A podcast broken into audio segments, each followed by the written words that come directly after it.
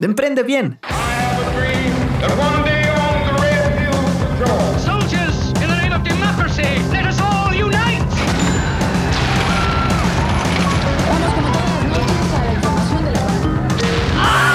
Una mirada a la cultura del emprendimiento, por Pepe Mastache y sus invitados. Bienvenidos emprendedores al primer episodio de este podcast, cada lunes a las 7 de la mañana. Hablaremos con los mejores invitados sobre temas de emprendimiento, tendencias, estrategias y las mejores ideas para mejorar tu modelo de negocio. Las ideas y opiniones aquí expuestas son responsabilidad de quienes profiere. Son públicas y ajenas a cualquier partido político. Queda prohibido su uso para fines distintos no establecidos en ningún lado. Aliméntate sanamente. Come frutas y verduras. Hola, ¿qué tal? Bienvenidos nuevamente a un episodio más de Emprende Bien. El día de hoy tengo el gusto de presentarles a Ricardo Rivera, que es un abogado especializado en temas fiscales, en temas corporativos y administrativos. Y eh, pues nada, bienvenido Richie, ¿cómo estás? Muy bien, Pepe, muy a gusto de estar aquí con tu audiencia, muy feliz de que desde la juventud, desde esa energía que nosotros traemos, podemos aportar para cómo poner un negocio y yo desde mi punto de vista legal, lo que puedo aportar, muy contento de esta iniciativa y muy a gusto de estar aquí con tu audiencia. No, pues muchas gracias Richie, bienvenido. Eh, yo creo que lo primero que te preguntaría, o lo que me gustaría abordar, sería eh, por qué es importante regularizarnos y tener una estrategia legal, porque a veces pareciera que cumplir con todas estas reglamentaciones, contratos, este, eh, constituciones, etcétera, a veces parece un, impedimento, una monserga que el emprendedor tiene que enfrentar, más que una algo que te ayude a ser viable, ¿no? Entonces, ¿tú cómo ves todo esto? Mira, te tendría dos respuestas, ¿no? La primera sería desde el punto de vista práctico, del por qué este, es necesario que los empresarios, los emprendedores regularicen su situación legal. Es desde que, pues bueno, la ley está ahí, nos guste o no, está ahí la ley y tiene consecuencias. Como todo en la vida, tú haces algo y tiene consecuencias, el cual es una decisión no cumplir con la ley y eso tiene consecuencias que en el mundo de los negocios, y ya lo veremos, te puede llevar incluso a la ruina, a la quiebra y pues bueno, entonces por eso sería la primera respuesta desde el punto de vista práctico. Desde otro punto de vista ya si nos podemos poner un poquito más filosóficos, Montesquieu y así, pues la ley está básicamente, son las reglas de juego que nos damos como sociedad para tener paz y armonía, digo, un orden que se tiene que dar. Y yo creo que ese es uno de los principales problemas que tenemos, Pepe. Cuando un país se vuelve un lugar donde nadie cumple la ley y todo el mundo hace lo que quiere, lo que pasa es que hay un desorden total y pues se vuelve un país donde tiene más o es más aceptado la gente que cumple menos. Y, eso a la larga, a la larga, este, pues genera muchos problemas y pues al final el que fuera de la ley pues, tiene más medios va a ser el que va a ganar. Ahora sí que el pez grande se come al pez chico y por lo tanto es, por eso es importante cumplir con, con la ley. Claro. Sí, digo, así como me lo comentas, o sea, yo entiendo que son dos cosas, ¿no? Por un lado, como este miedo de que puedas eh, tener algún problema o que con, la ley o algo por el estilo para que no, eh, o sea, que te pueda caer, por ejemplo, haciendo, que te pueda caer este, algún, algún problema. Y aparte, pues también esta parte del abuso, ¿no? Que a veces en, los negocios, etcétera, inclusive en cuestiones laborales, pues sí te, puede poner como un poquito ahí el, el, el, más bien es para tener reglas más justas. Sí, de hecho yo le tendría, más allá de lo, de lo teórico, filosófico, le tendría más miedo precisamente a Hacienda o, a alguna otra institución que sí te puede generar algún problema, ¿no? Este, práctico de, dinero y eh, sí, claro. Ok, perfecto. Eh, oye, y bueno, para como englobar más o menos a, los emprendedores y a los empresarios que aquí nos tienen, eh, más bien que nos están escuchando, ¿Qué es lo que una persona tiene que contemplar, digamos como en general? O sea, yo sé que de meterse ya como a casuísticamente y a cada negocio, pues es difícil, ¿no? Pero en general, más o menos, un, negocio que tiene que considerar legalmente hablando para poder operar. Sí, mira, es muy interesante la pregunta que, que me haces son diferentes tipos de obligaciones, ¿no? Pero yo empezaría diciendo que la constitución, ¿no?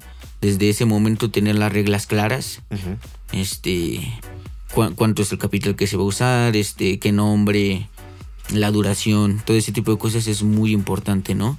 Este, porque son las reglas de juego con las que va la empresa a funcionar toda su, toda su vida, ¿no? Entonces es muy importante esa cuestión.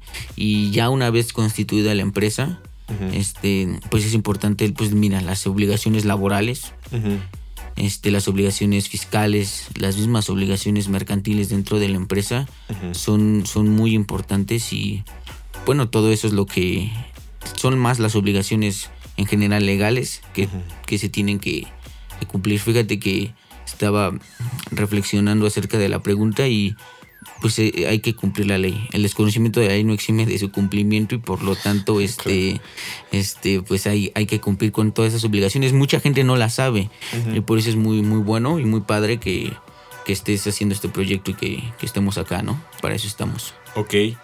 Y por ejemplo, ahorita platicabas de la constitución, pero fíjate que yo he escuchado ya más de un experto como en emprendimiento y en incubadoras y etcétera. O sea, por lo general siempre lo primero es como para que puedas obtener un beneficio, constitúyete o algo por el estilo, ¿no?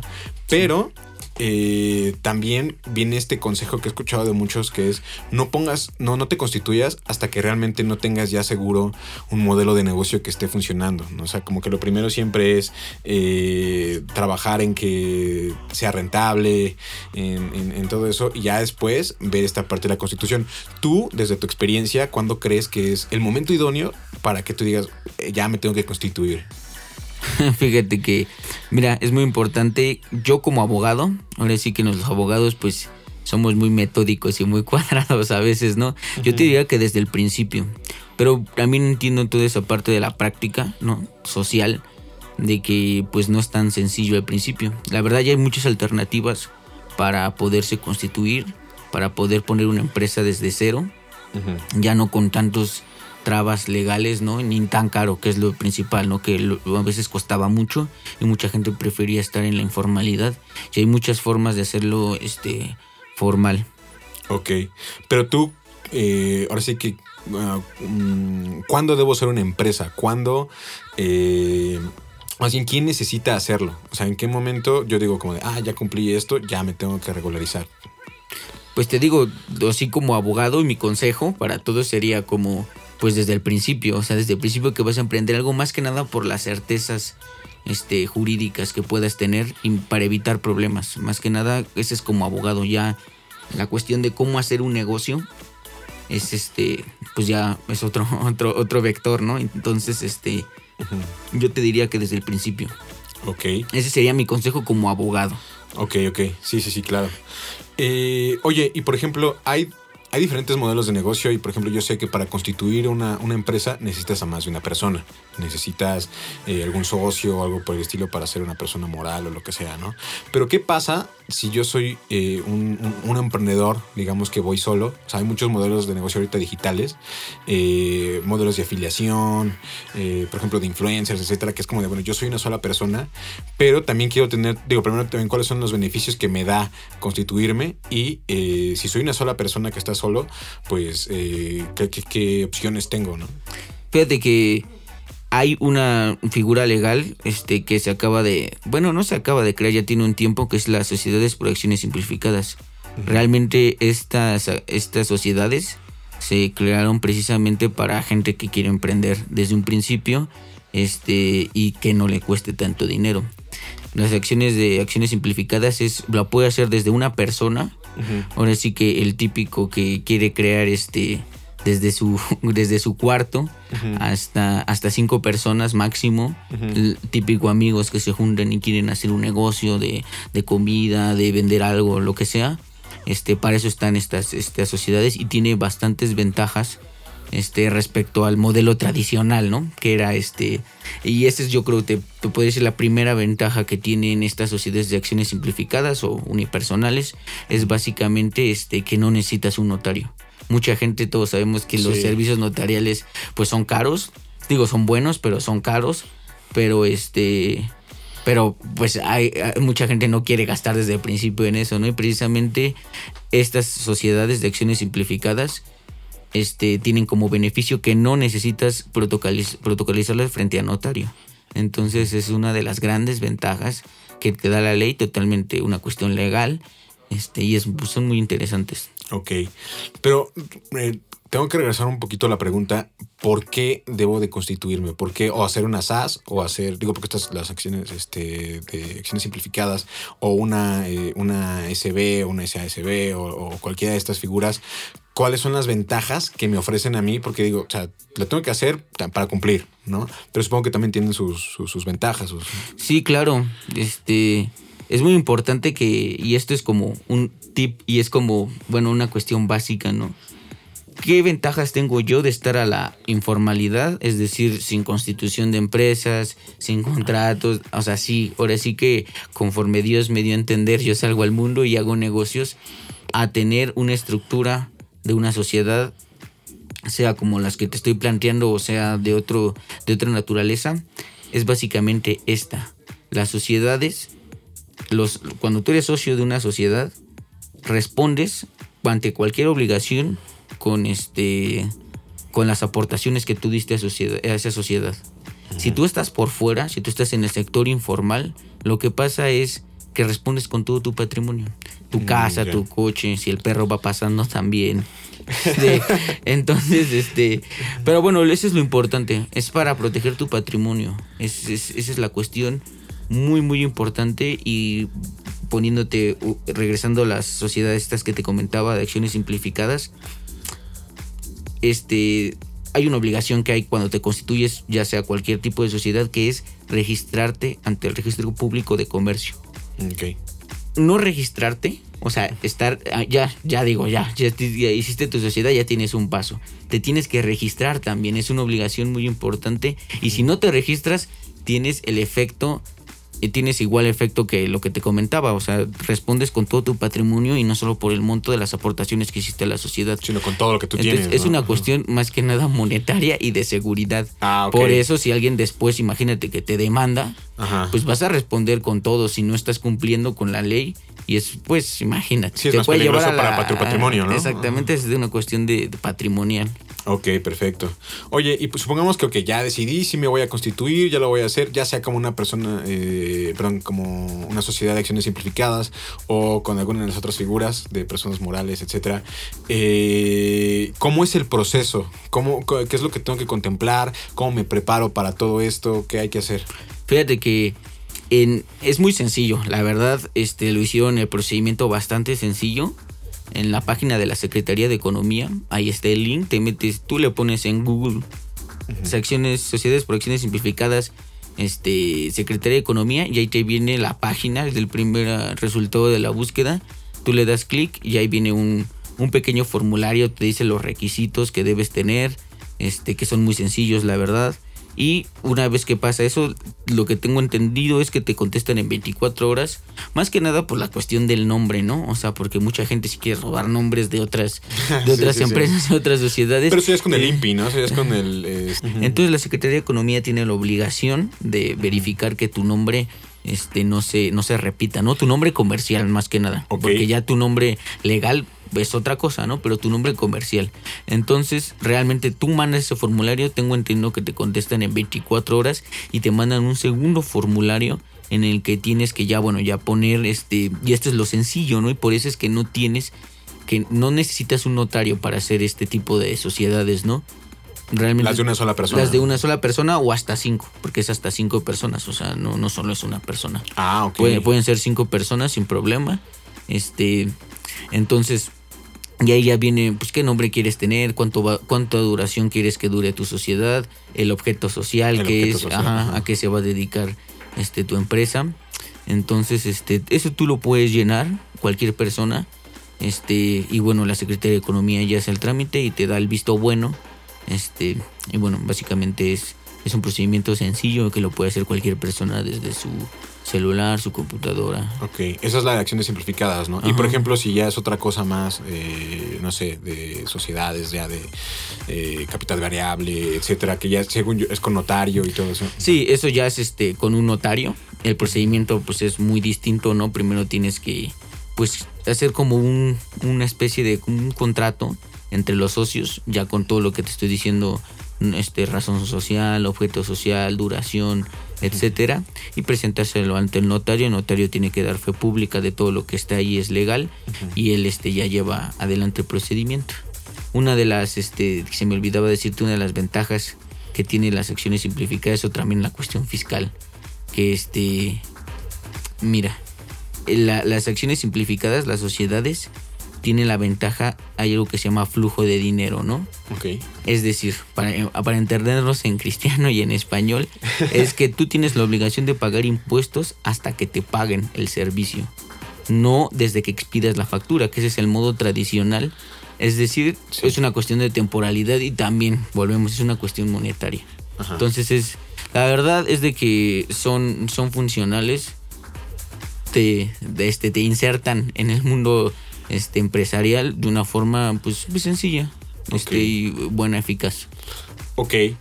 Por ejemplo, digo, ojalá no te metan problemas, pero este, comparando, o sea, yo sé que en Estados Unidos el proceso para abrir una empresa y empezar allá a, trabajar y etcétera es muy sencillo, o al menos es lo que han este, mostrado así ya varias influencias como a lo mejor un poquito inconformes con la situación del país, etcétera. Pero tú cómo lo ves? O sea, realmente sí es una, es una cuestión eh, que esté mal, crees que hay algún vacío en nuestro sistema o, eh, o, o no, la verdad es que está mejor el nuestro, ¿cómo ves? Eso es propaganda yankee. No, no es cierto. No, no, para nada. No, la verdad es de que sí hay países, yo también tengo entendido, como tú decías, Estados Unidos, Reino Unido, en que es mucho más fácil montar una empresa. Es mucho más fácil, pues, en costos, en, en, ideas. E incluso hay gente que empieza a hacer el negocio antes de que, de que constituya su empresa. Aquí en México ya mi opinión personal es de que, pues sí, hay bastantes trabas son bastantes obligaciones. Ahorita estamos viendo pues lo primero, ¿no? Que es desde que, pues, desde que nace tu empresa, ¿no? Es como, esa es la primera. Y sí, o sea, ya yo tendría, si me preguntan, una legislación más laxa en todos los sentidos, más que nada para los que van empezando, porque tampoco podemos permitir que pues los grandes, grandes, grandes, ¿no? Empresas este, del país y todo, pues traten de hacer algún tipo de, de fraude o, o, se traten de aprovechar de la ley, ¿no? Hay que, hay que ser también coherentes y razonables en eso. Pero sí, una legislación un poquito más laxa para darle ayuda, ¿no? Se necesita mucho y como decimos, gente joven, ¿no? Que, que tenemos mucha energía, muchas ganas de emprender, este... Pues, pueden eh, hacerlo rápido. Pueden hacerlo, ¿no? Y no se metan en otro tipo de cuestiones, ¿no? O sea, que sea trabajo, este, negocios, de deporte, ¿no? Entonces, este, muy importante. Ok. Oye, mira, otro tema que me llama mucho la atención y bueno, eh, creo que es, o sea, una parte es la constitución y ya lo que te platicamos, ¿no? Pero otra cosa que yo creo que es muy importante para un emprendedor tomar en cuenta es la parte de los contratos. ¿no? O sea, ver los contratos que vas a tener con tus proveedores, con, los, con tus clientes, eh, con tus trabajadores, etcétera, ¿no? Eh, ¿Qué tipos de contratos hay? ¿Qué es, lo, ¿Qué es lo que tengo que prever? Sí, mira, los contratos son importantísimos. Ahora sí que un buen contrato te salva de problemas futuros muy, muy, de una manera impresionante. El contrato básicamente son las reglas que nos damos para todas las relaciones este, de negocios, laborales. Este, y respondiendo más específicamente a tu pregunta, pues evidentemente primero están los laborales, ¿no? Que es este, cómo, qué relación tengo yo con este con los trabajadores. Este, y hay diferentes tipos de contratos, ¿no? Están los de suministro. ¿Suministro en qué sentido? Suministro en si yo si yo vendo este jugos de, naranja. ¿Quién me va a vender a mí la naranja? Este, cuándo, cómo y tal, ¿no? Entonces ese es este, pues otro tipo de contratos que se necesitan. Sí, que esos son muy importantes porque obviamente tú lo que quieres es tener un flujo tanto de material, materia prima, como de pues, servicio, ¿no? Entonces, si alguien te llega a fallar por ahí, pues obviamente está afectando directamente tu... Claro, y ahí tienes este, acción de, demandar. Si no hay nada en papel, ahora sí que sí es muy, muy popular esa frase y es muy cierta, papelito habla.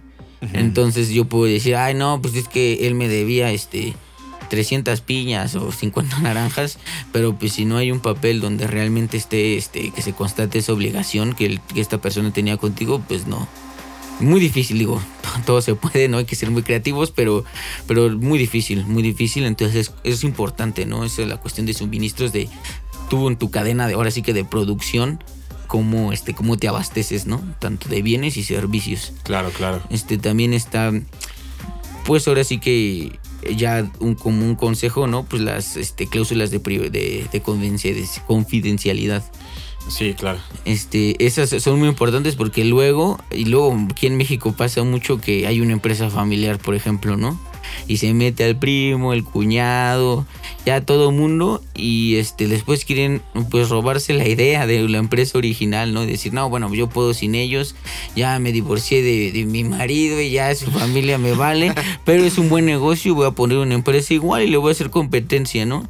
Bueno, se pueden poner tanto en los estatutos cuando tú creas tu empresa, Ajá este, en las decisiones simplificadas eso no se puede, pero, pero bueno, ese es un, podría ser una desventaja, ¿no? Este, tanto en los contratos, ¿no? De, de, estas personas cuando entran a tu, en carácter de que entran, pueden estar ahí las de confidencialidad y pueden ser incluso, ¿eh? en Estados Unidos son de toda la vida, ahora sí que ya si tú supiste algo aquí, lo que pasa en Las Vegas, se queda en Las Vegas para toda la vida y en México hay esa posibilidad, no está muy explorada, pero sí, sí está esa esa posibilidad. Sí, sí, sí. Eso yo, por ejemplo, lo veo, lo he visto mucho, sobre todo en temas de marketing, en temas de ingeniería, de procesos, etcétera.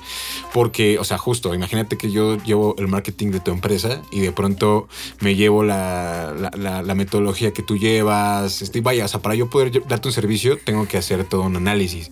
Y a partir de ese análisis, pues veo todas tus fortalezas, cómo lo estás haciendo y todo, ¿no? Entonces, sí es súper importante tener un, un, contrato ahí que me ponga a mí a menos un, un pues no un alto, pero sí un... más que un contrato, bueno, obviamente está en el mundo de los contratos, es una cláusula que se pone. No es necesario, tal vez depende de la situación particular, pero no es necesario tal vez ser un contrato especial para eso. Mm. En general es una cláusula que se puede poner y sí, como tú dices, es importantísimo en el sentido de que, porque aparte la persona que se lleva tu idea conoce tus fortalezas y debilidades. Exacto. Entonces, este, pues eh, puede sacar mucho provecho de eso y no es justo, ¿no? Y, sí se puede dar certeza jurídica también respecto a eso. Ok, entonces llevamos de suministro, llevamos eh, de confidencialidad, laborales. Laborales, como te comentaba. Este, te digo, eso es básicamente para la relación entre trabajadores y, este, patrones. Es muy, es muy importante, muy, muy debatido, ¿no? Este, otros que yo también veo así en general, ¿no? Ahorita vamos allá a lo, a lo particular, pero este, los de servicios. O sea, si tú eres un hotel que das este pues das, los servicios de hotel, hospedaje y tal, pues es necesario que, que, todo eso esté regulado, ¿no? O sea, qué obligaciones tengo yo, qué derechos tengo yo como empresario, qué obligaciones tiene tal persona, ¿no? Entonces eso es como que ya, el objeto, lo que te vas a dedicar, que se rija por algo muy determinado, ¿no? Y ya de ahí, pues ya en particular podemos poner, uff, un montón, ¿no? O sea, ya comisiones, asociaciones, este, pero digamos que eso es lo, lo, lo en lo general, lo básico. Ok. Eh, digo, supongo que también son importantes si tienes una página web, los avisos de privacidad, los términos y condiciones, etcétera, que no sé cómo lo esté regulando eh, la ley, pero yo sé que tienes que tenerlos en tu página web montados en algún lugar, ¿no? Sí, tienen que ser este, públicos porque la información que te dan, pues a veces es sensible, ¿no? La mayoría de las veces la información de todos es, sensible y que esa información no sea distribuida por ahí como cualquier cosa, o sea es eh, muy, muy importante eso, incluso pues ya sabemos, ¿no? Facebook, Twitter, Instagram. No, desde, tus datos de contacto, ¿no? O sea, tu nombre, tu, número de teléfono, etcétera. O sea, esa es, información que te está confiando tu cliente, ¿no? Que no tienes el derecho de estarlo vendiendo, de estar Exactamente. vendiendo bases de datos, etcétera. Exactamente, cuando la gente le hablan, oye, es que este te queremos ofrecer esta tarjeta de crédito, estos servicios funerarios, ahí hubo un quebrantamiento de la ley porque las personas que tienen sus avisos de privacidad están obligados evidentemente cumplir con la ley con ese aviso y no la información que tú das este en cualquier lugar pues no es este, susceptible de venderse, este, de, de traficar con ella, ¿no? Sino que tienes la, obligación de protegerla, ¿no? O sea, de que en tu sitio esté un, un, certificado de un CCL, algo por el estilo, donde sea que la relación que tú, lo que me compartas es entre tú y yo nada más. Sí, son bastantes mecanismos, ¿no? Y sabemos que pues eso puede ser ocupado para cosas muy maquiavélicas, ¿no? Este, digo, porque la gente no, no tiene conciencia del valor que a veces tienen sus datos tanto de compra como personales.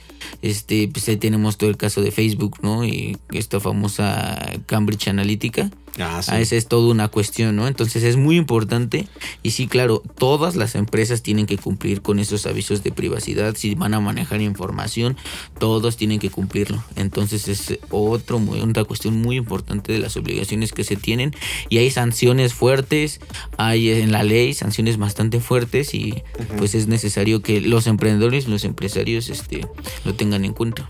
Ok. Oye, mira, eh, me quiero meter al tema de lo laboral, porque ahorita lo tocamos así como de pasadita, pero yo creo, o sea, de por sí es toda una rama del derecho, pero, o sea, vaya, ya cuando, cuando tú estás contratando gente, etcétera, vienen muchas obligaciones, muchos compromisos que tienes que cumplir y también, al menos en la práctica, yo he visto miles de empresas que hacen lo que quieren en el sentido de, por ejemplo, te, dan un contrato a prueba y ese contrato te lo renuevan. O sea, ¿qué es lo que realmente se puede hacer y no se puede hacer al momento de que contratas a alguien? ¿Cuáles son las obligaciones que tú tienes que cumplir y que tienes que contemplar?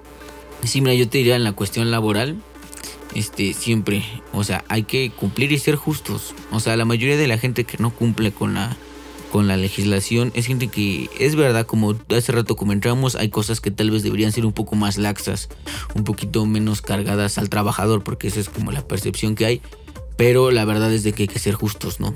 O sea, hay unas obligaciones que incluso en México ni siquiera ni de lejos son tan fuertes como en otros países de primer mundo, eh, Francia, España, Italia, por ejemplo, son ejemplos, ¿no?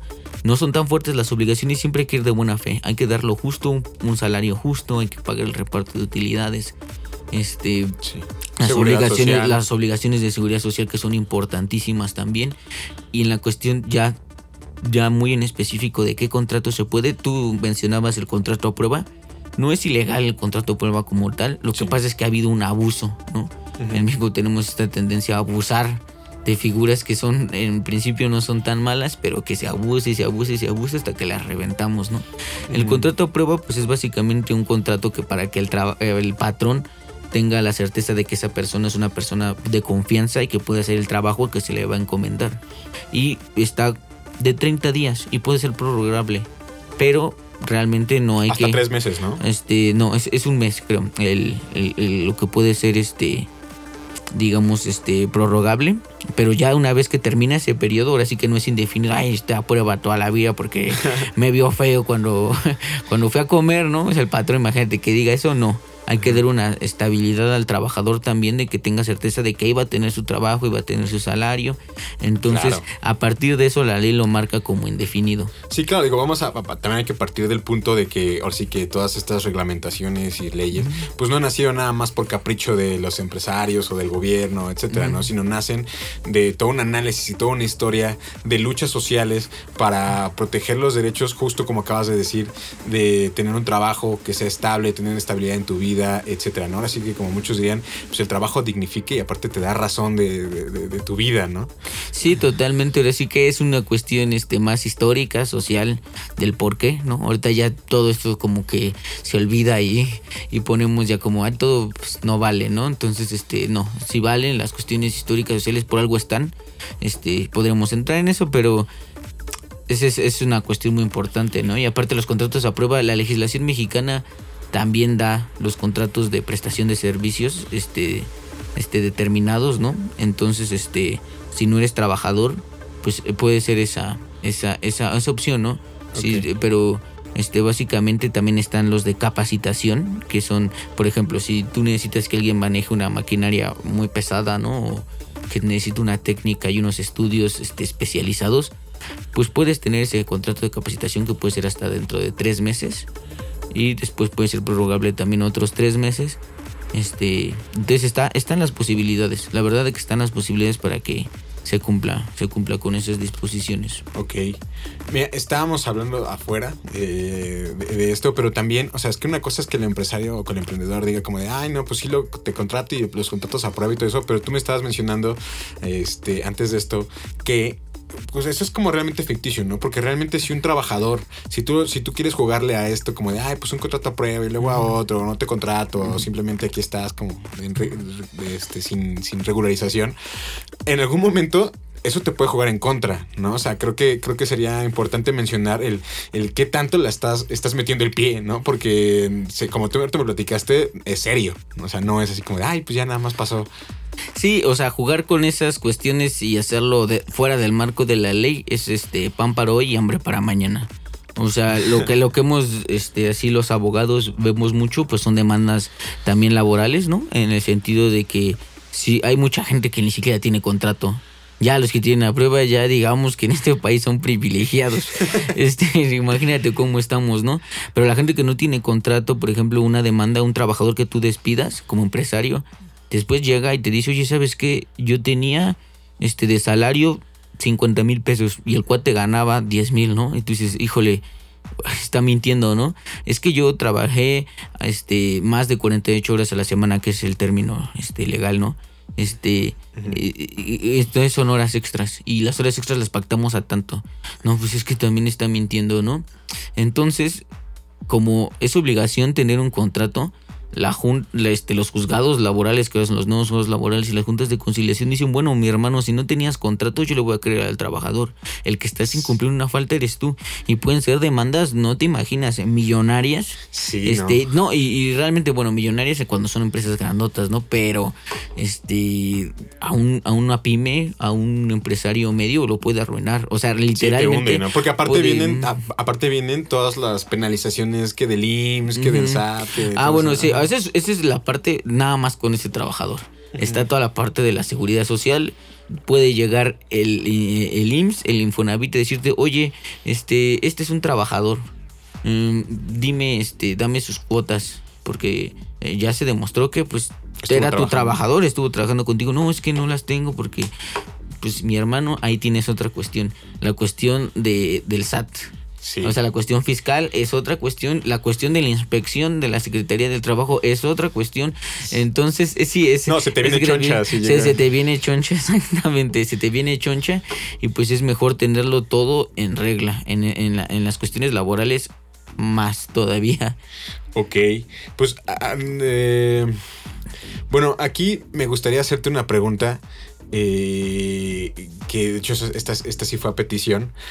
Yo he escuchado de, varios expertos en negocios. Eh, este, en, este, momento voy a citar a Carlos Muñoz, que es alguien que está empujando mucho esta, este modelo de variabilizar a los líderes de tu negocio. Es decir, él lo que propone es tú vas a, o sea, vas a, vas a designar a una persona que ya haya demostrado que puede llevar el negocio por sí mismo, lo pones como líder, esta persona va a dirigir y va a tener lo que se conoce como accountability, o sea, la responsabilidad de dar resultados eh, totalmente y es este, pero su sueldo, o sea, no va a tener un sueldo, sino que va a ser, ni siquiera este trabajador, es, es, como un socio, por así decirlo. Pero me llama mucho la atención porque creo que es un modelo que puede funcionar bastante, que a muchas personas que en los que he platicado les interesa. Eh, ¿Tú cómo ves esta parte de la variabilización de los ingresos? O sea, es que dependiendo de lo que, de lo que se genere, eh, ganas eh, tú. Pues mira, este, o sea, más o menos como lo estás este, describiendo, ¿no?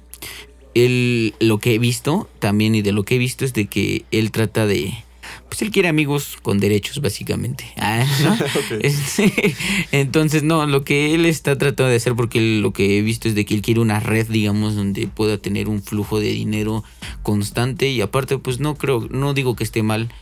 Él pues trata de ayudar dentro de lo que puede hacer emprendimiento obviamente con una ganancia. Y hace una diferencia. Y aquí voy a meter un poquito, me voy a poner un poquito más técnico en lo legal. Este es diferente un socio, un asociado, un trabajador.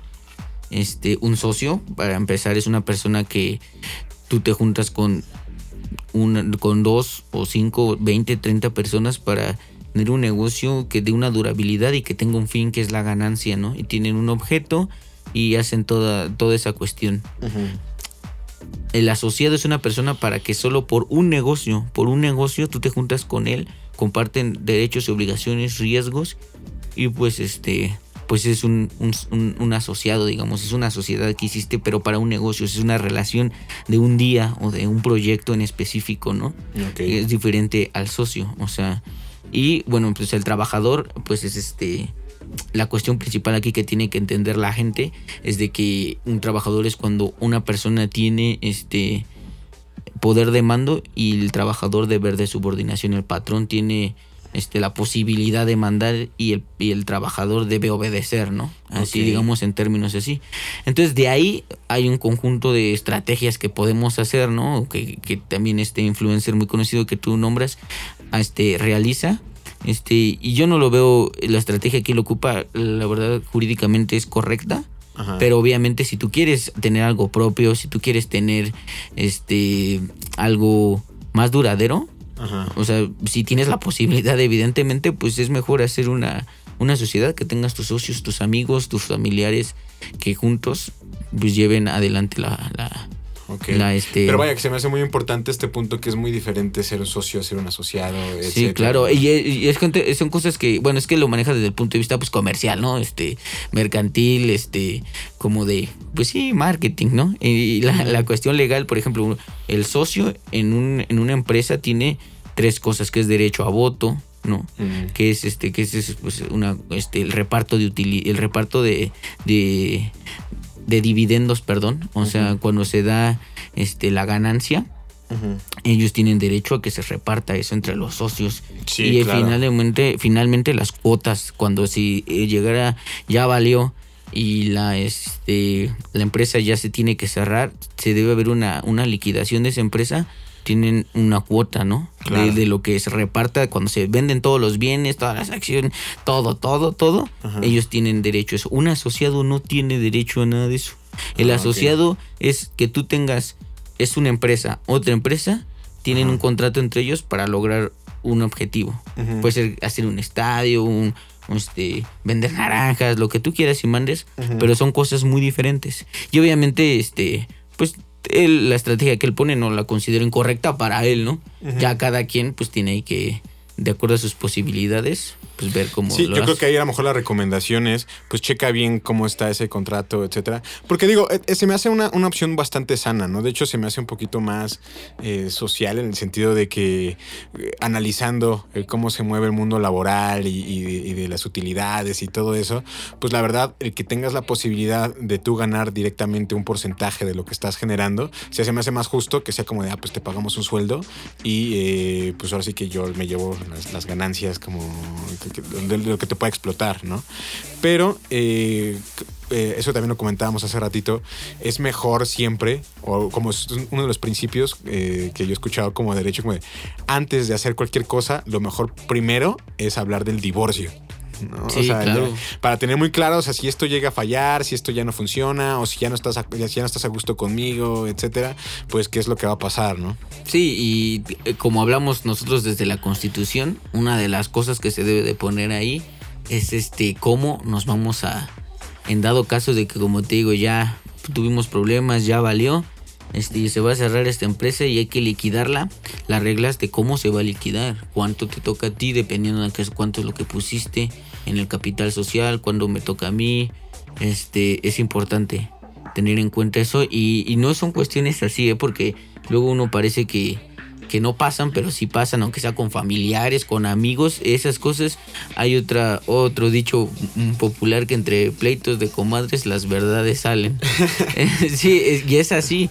Entonces, este, al principio uno pues, eh, pues tal vez este también a veces sin experiencia pues actúa de manera visceral. Ay, es que es mi sobrino.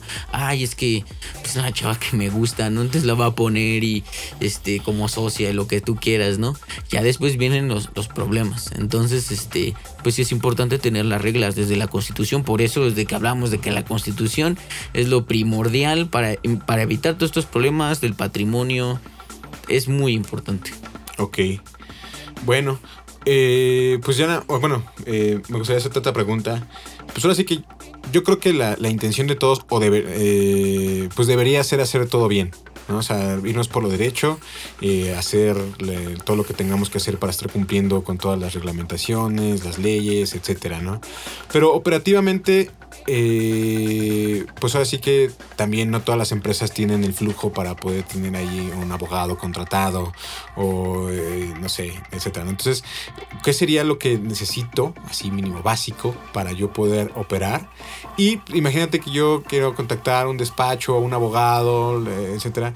Qué es lo que le tengo que, que, pedir o qué tiene que ser experto. Porque digo, en este mundo de los abogados, pues creo que es de las carreras más demandadas de, todo el país. O sea, hay muchos abogados, pero no todos se dedican a lo mismo, ¿no? Entonces hay, hay quienes son, este, como algunos este, especializados en temas financieros, en otros este, que familiares, civiles, eh, penales, etcétera. Fiscales.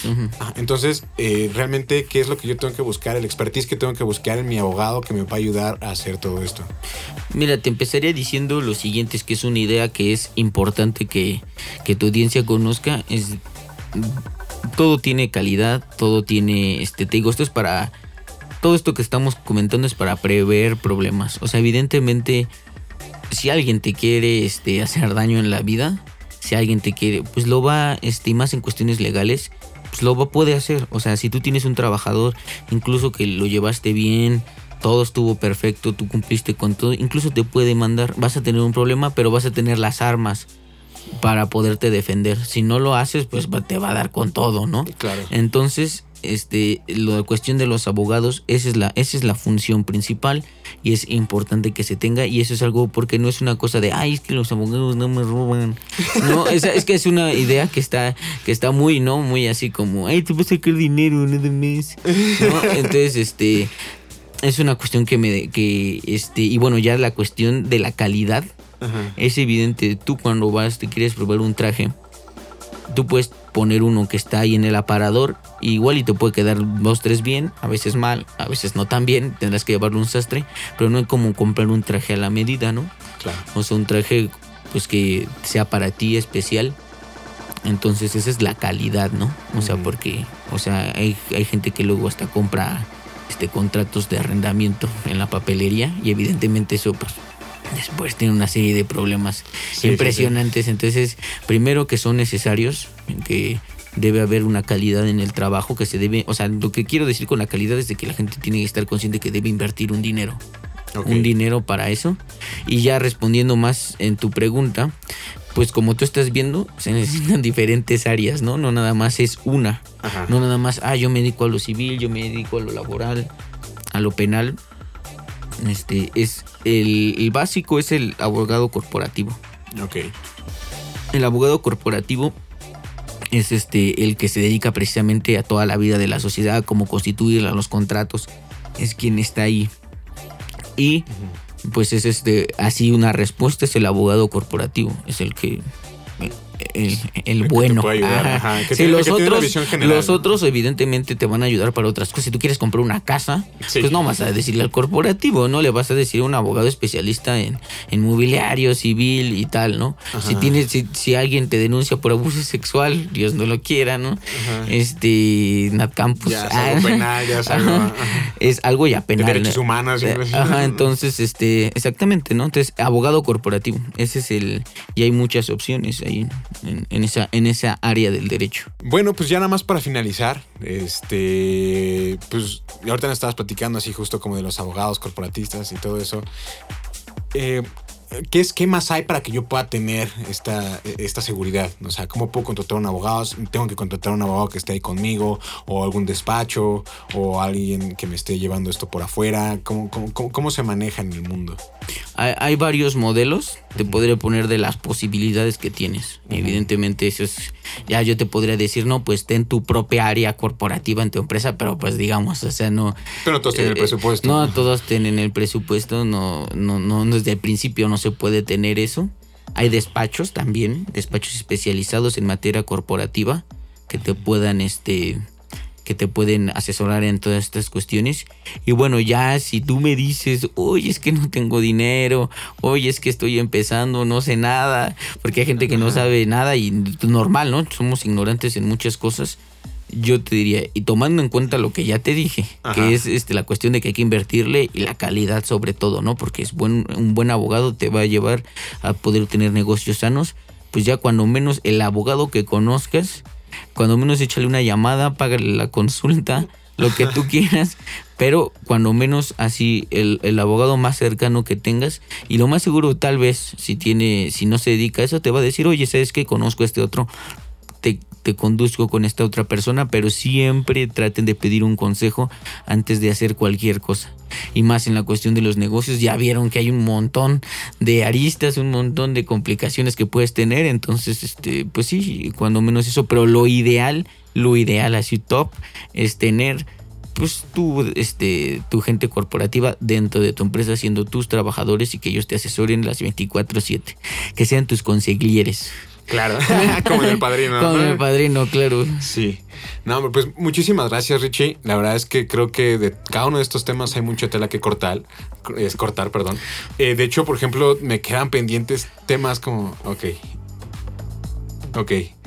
Eh, pues muchísimas gracias, Richie. La verdad es que está buenísimo. Me parece que de cada uno de estos temas hay tela de dónde cortar, ¿no? O sea, por ejemplo, ahorita tocamos lo laboral y más o menos nos metimos, pero todavía viene toda esta nueva regulación del home office, de... Del, outsourcing también, que se quiere cambiar, sí. Claro, entonces, pues mira, la verdad es que estuvo muy interesante, eh, pero ahorita ya llevamos un buen ratito. Yo creo que ahorita nos aportaste mucho valor y pues te agradecemos mucho.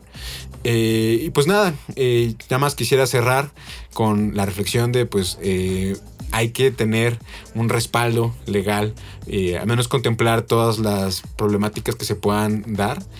Y eh, pues nada, eso sería todo. Eh, nuevamente me gustaría invitarlos a todos los que tengan algún eh, proyecto B2B, eh, es decir, que, presten algún servicio o, tengan algún producto destinado a emprendedores o empresarios, acerquen, acérquense, déjenos un comentario aquí en esta publicación, en donde lo estén viendo, ya sea en LinkedIn, en Facebook, este, donde sea. Nos gustaría conocerte y nos gustaría ofrecerte este espacio. Eh, y pues nada, no sé si tengas algo más que decir, Richie. No, muchas gracias, muy interesante. Y como tú dices, quedan muchos este, temas ahí en el tintero. La cuestión fiscal, que es otra cuestión muy interesante. La cuestión de propiedad intelectual y todas estas cuestiones. Pero pues bueno, puede ser que tengamos hasta una segunda parte, ¿no? Entonces, este, pues muy contento de estar aquí contigo, Pepe. Y pues estamos a las órdenes. Claro que sí, muchísimas gracias. También eh, por ahí va a estar la liga de Patreon. Si nos gustan apoyar para que este contenido lo podamos seguir haciendo gratuitamente y pueda llegar a todos ustedes, ahí les agradeceremos mucho su, apoyo. También hay por ahí algunos beneficios que les podrían interesar. Y pues nada, muchísimas gracias por estar en este capítulo de Emprende Bien. Eh, recuerden que todos los lunes a las 7 de la mañana habrá un nuevo capítulo. Y pues nada, hasta la próxima.